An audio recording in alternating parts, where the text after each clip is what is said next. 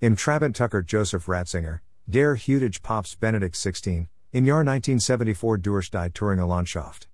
Er Volta die Klassikerstatten sehen. Von Erfurt ging es nach Jena und Weimar. Am Steuer saß Joachim Wanke, der Hutage Erfurter Bischof. Vor Wanke war der Ausflug ein großes Vergnügen. Er war damals noch Assistant im Priesterseminar, der Einzigen katholischen Hochschule der DDR. Mehrmals schon war Ratzinger nach Erfurt ins Priesterseminar gekommen, um vor den Studenten und Theologen Vorträge zu halten. Diesmal wollte Urach etwas von der DDR sehen.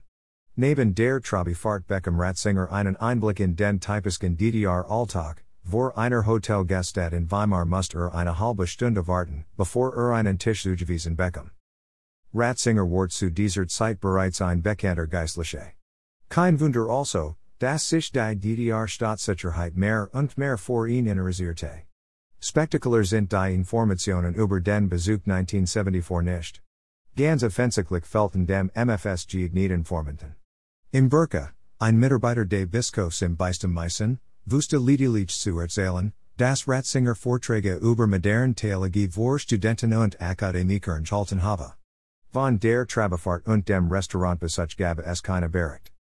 Stasi setzt Spitzel in OSDUND Westen. Ratzingers Bedeutung innerhalb der Kirche nam stedig zu. Die Staatssicherheit verstärkt ihre Bemühungen, Informationen über ihn zu bekommen. Im Visier hatte sie unter anderem die Kontakt der katholischen Kirche über die Innerdeutsche hinweg. So überwat sie auch den Besuch Ratzingers 1978 in Berlin, als er zu einem Gespräch mit Cardinal Alfred Bengsch kam. Bengsch war damals Vorsitzender der Berliner Bischofskonferenz und damit oberster katholischer Bischof in der DDR. Die Auslandsstellung der Staatssicherheit, die HVA, übernahm die Beobachtung Ratzingers und Verpflichtete Agenten in Ost und West, um an Informationen zu kommen.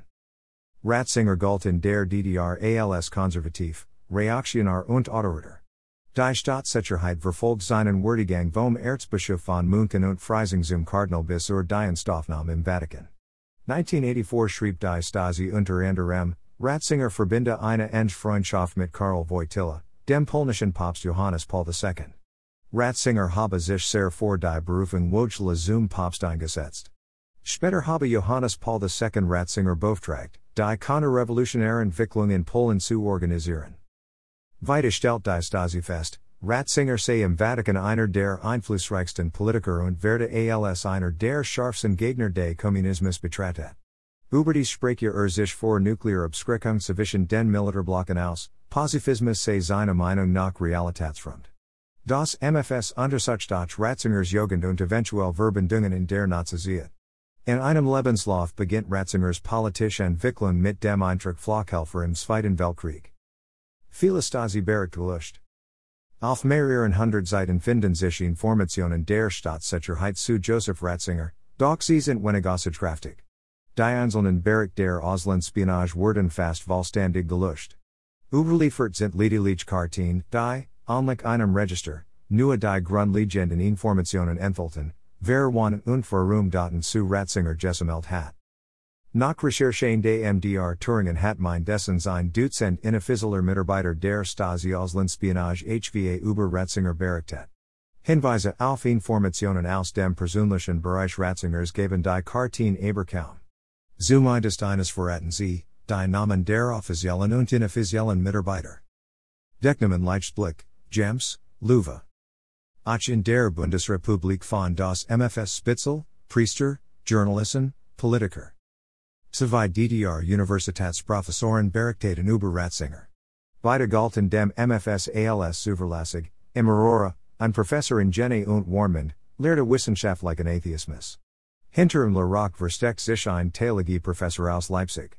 Informationen liefert unter anderem auch im Georg. Er arbeitete im Leitungsgremium der Berliner Bischofskonferenz und konnte die Interne der katholischen Kirche. Unter den Spitzeln, die die Stasi in der Bundesrepublik Forte, war ein Benediktiner Pater aus Trier unter dem Decknamen Lichtblick.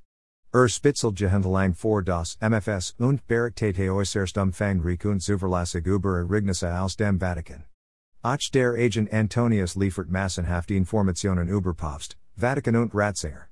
Antonius wusste Bescheid, Schließlich arbeitet er vor die katholische Nachrichtenagentur KNA aus Rom.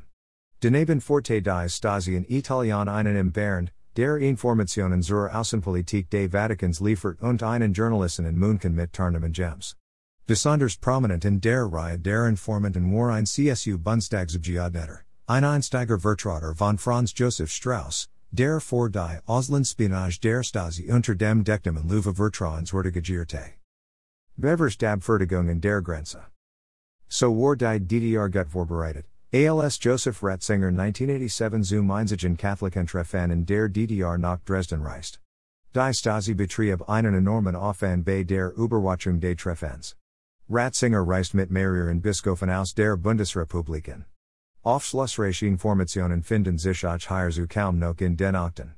Er wirket es so, als hätte die Stasi alles getan, um den Besuch Ratzingers, der als Vertreter des Papstes in die DDR kam, möglichst angenehm zu gestalten, zumindest was die Grenzkontrollen betrifft. Um jegliches Aufsehen zu vermeiden, waren die Sicherheitskraft angewiesen, den Cardinal Höflich und Bevers dem Grenzübergang abfertigen. Ach weltliche Übelwieselkontrollen oder der vor andere Westbesucher übliche mindestem Tausch hatten zu entfallen.